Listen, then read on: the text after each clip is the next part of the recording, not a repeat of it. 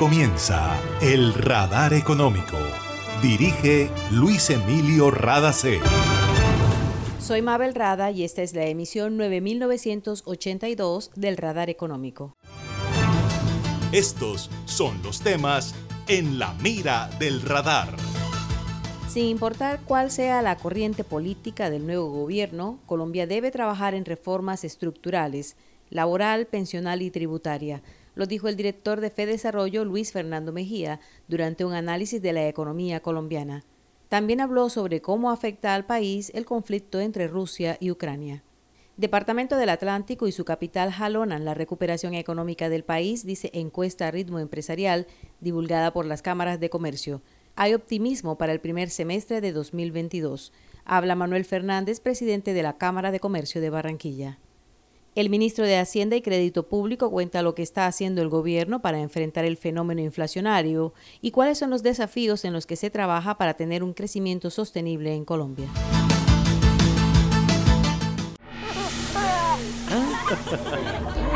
Una nueva energía se expande. Una energía que genera progreso y comodidad para la costa atlántica y el país. Somos la generadora y comercializadora de energía del Caribe, GESELCA.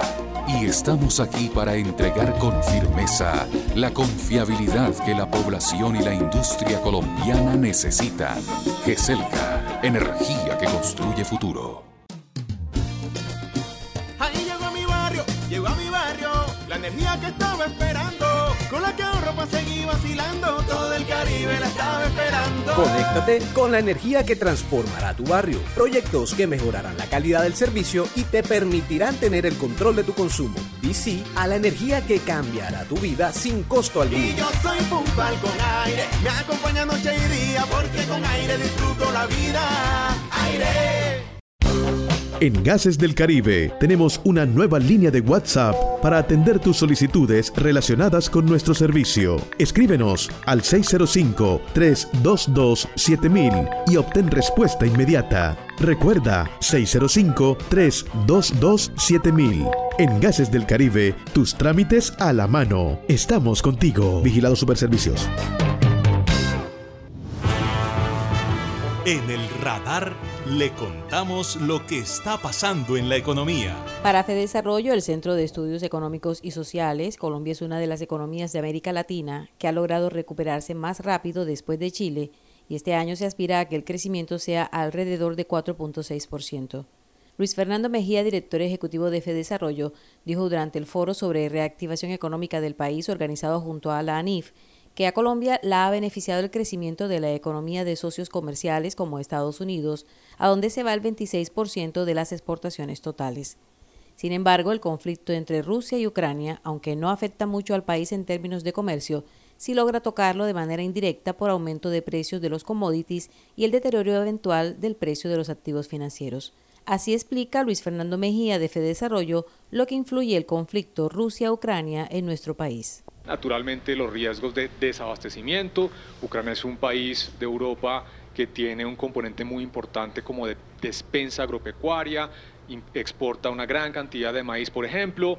Rusia es el segundo productor de petróleo a nivel mundial, aporta cerca del 17% del gas, de la oferta mundial de gas, y todo eso, por supuesto, genera aumentos adicionales. No es un fenómeno reciente. Ustedes miran, ha venido aumentando a lo largo del año el precio de los commodities, pero naturalmente eso le pone más presión a estos precios de los commodities, que en el caso del petróleo naturalmente es favorable para Colombia, porque Colombia es un país exportador del petróleo. En el caso de otros precios de los commodities, naturalmente es un impacto negativo, especialmente, por ejemplo, el caso del maíz, en el cual pues Colombia es un importador neto, que además es un insumo importante para la producción agropecuaria. ¿Qué elementos eh, han venido pasando desde el punto de vista de las cifras del comercio para el caso de Rusia y Ucrania? Yo vi estas cifras y quedé muy sorprendido. Yo pensé que las cifras iban a ser un poquito más altas, pero nuestro comercio con Rusia y Ucrania realmente es muy pequeño. Y eso es una de las pocas ventajas realmente de ser una economía cerrada al menos tan cerrada como Colombia en comercio internacional. Fíjense los valores exportados, por ejemplo, a Rusia en el 2021. ¿Qué exportamos? Flores, café, bananos, carne. Estamos hablando de 140 millones de dólares. No es menos de 0.4% del total de las exportaciones. A Ucrania es una cosa insignificante, especialmente exportamos bananos, pero es menos del 0,1%. 2022 es un año de muchos retos, especialmente por lo que Fedesarrollo llama dinámicas inciertas en materia social y política. Por eso es importante que el gobierno defina acciones que impacten positivamente en la actividad económica. Luis Fernando Mejía se refiere a las políticas públicas y lo que debe hacer el próximo gobierno en cuanto a reformas estructurales. Hay que profundizar aún más la cobertura en vacunación, estamos por encima del 60%, no estamos en el top 5 de América Latina en términos de cobertura completa, hay que continuar con los refuerzos, todo esto para evitar que cuando llegue una nueva variante tengamos un riesgo de nuevos confinamientos. Mucha gente infortunadamente está confiando como que ya pasó esto, no, esto no, esto no ha terminado y, y es importante alcanzar, digamos, niveles más altos de cobertura en vacunación y de refuerzos. Segundo, ajuste de la política monetaria. En el contexto de la crisis Ucrania-Rusia, se le complica la vida al Banco de la República. Porque el Banco de la República tiene la necesidad de continuar normalizando la política monetaria, tiene que subir las tasas de interés. Van a salir los críticos, pero lo tiene que hacer porque se están desanclando las expectativas de inflación, porque hay un aumento muy grande de la demanda de los hogares que está presionando al alza la inflación. Ese es el rol fundamental de las tasas de interés de poder desincentivar la demanda, no inmediatamente, pero de manera gradual, para volver a anclar las expectativas de inflación. No hay impuesto más regresivo que la inflación, por lo que les contaba antes. A quienes más golpea la inflación es a las personas más pobres. Así que tiene que volver a, tiene que continuar haciendo esa normalización para poder continuar manteniendo la confianza y la credibilidad en ese esquema de inflación objetivo. Y finalmente, el tema de las reformas estructurales. Ese es un tema que indudablemente va a ser parte ahora, bueno, y continuará siendo parte de la campaña, de los debates, de las elecciones, de la primera a la segunda vuelta, y de manera, digamos, independiente a la ideología del gobierno que quede elegido para entrar el próximo 7 de agosto a nuestro país, se tiene que poner sobre la mesa la necesidad de hacer las reformas, la reforma al mercado laboral, la reforma al sistema pensional y la reforma tributaria. Mejía dijo que un aspecto en el que el gobierno debe centrar su atención es la aceleración de la generación de empleo y una forma de hacerlo es aumentar el ritmo de las obras civiles. El gobierno colombiano está apostándole al crecimiento limpio a través de la reducción de gases, efecto invernadero y hacer un país carbono neutral, recordó el ministro de Hacienda y Crédito Público José Manuel Restrepo al hacer un análisis de la economía del país. Este gobierno recibió 40 megavatios en energías renovables no convencionales y aspira a cerrar 2022 con 2.500 megavatios garantizados, que equivale al 12% de la producción de energía del país. Restrepo destacó que es importante hablar de crecimiento sostenible y por ello el gobierno tiene compromisos serios con la generación de empleo, las inversiones en el campo, los programas de vivienda y la salud de los colombianos. Esto fue lo que dijo al referirse a cómo está atendiendo Colombia el problema inflacionario. Que tenemos que reaccionar también a través de los esfuerzos que se han venido haciendo de desindexación de tarifas amarradas a salario mínimo, como se hizo al cierre del 2021 en por lo menos 74 de las 85 ítems que se ataban a incrementos de salario mínimo en el país, buscando también un esfuerzo de reducción arancelaria.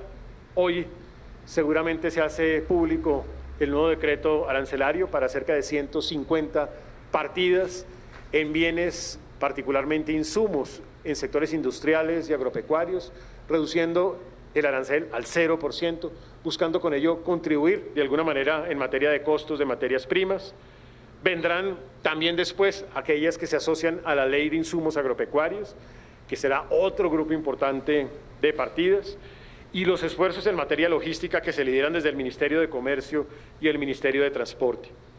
Sabemos que este es un reto, que es un reto nacional, que está enmarcado en un reto global, pero también sabemos que en, el, en general, comparativamente con otros países, nuestras expectativas siguen relativamente ancladas a mediano y a largo plazo. Eso ha evitado que se den necesariamente aumentos de tasas de interés excesivas, tasas de interés que pues hacen parte de la decisión normal, natural de la Junta Directiva del Banco de la República y por eso también, o por ende, las perspectivas mejores de crecimiento también comparativamente contra países similares. El ministro de Hacienda también habló sobre algunos de los desafíos que tiene el país. Seguimos con el desafío de nuestro déficit externo, un déficit externo que aspiramos a que se vaya corrigiendo a lo largo del camino, por varias razones. Una primera razón, en el aumento de exportaciones que hay en el país, tradicionales y no tradicionales. Segundo, por la propia recuperación de un sector que es significativo en exportación, particularmente en servicios, que es el sector turístico, que se va a ir recuperando en la medida en la cual se ha enfrentado el impacto de una pandemia. Los desafíos propios de esta coyuntura internacional, coyuntura política internacional que estamos enfrentando en este momento y que esperamos pueda ser solucionado lo más rápidamente posible a nivel global. En el continuar en el desafío también de sostenibilidad ambiental, era el ministro de Hacienda y Crédito Público de Colombia, José Manuel Restrepo. Imagina la historia que estaríamos contando si en este aislamiento las centrales de generación de energía se hubieran detenido. ¿Qué sería de nosotros ante la oscuridad y la desconexión? ¿Has agradecido tener funcionando todo lo que necesitas para estar cómodo en tu casa? En GESELCA, Trabajamos sin parar para que Colombia no se apague y la energía que hace bien siga iluminando la esperanza de todo un país. Estamos contigo. GESELCA, energía que hace bien. Ahí llegó a mi barrio, llegó a mi barrio, la energía que estaba esperando, con la que ahorro para seguir vacilando, todo el Caribe la estaba esperando. Conéctate con la energía que transformará tu barrio. Proyectos que mejorarán la calidad del servicio y te permitirán tener el control de tu consumo. DC a la energía que cambiará tu vida sin costo alguno. Y yo soy puntual con aire, me acompaña noche y día, porque con aire disfruto la vida. Aire. Se siente la vista fresca, un ambiente de armonía, porque cuidamos del aire respiras cada día y traemos la alegría que traen los viejos amigos. En familia y en tu casa siempre estaremos contigo. Las compactadoras de AAA cuidan el medio ambiente porque se mueven con gas natural vehicular. Donde estés, estamos cuidando el aire que respiras. Gases del Caribe y AAA. Vigilado Superservicios. Está escuchando el radar económico. Las empresas colombianas son optimistas en cuanto a aumento de ventas, inversión y generación de empleo durante el primer trimestre de 2022. Así se desprende de la encuesta Ritmo Empresarial que realizaron 24 cámaras de comercio en 14 departamentos del país, en la que participaron 6.423 empresas afiliadas. La encuesta que ya va en su versión 16 busca medir el pulso económico y conocer las perspectivas de crecimiento de los empresarios. Las ventas aumentaron en el segundo semestre de 2021 y Medellín, Cali y Barranquilla son las tres ciudades que superaron más rápido los golpes del paro del año pasado.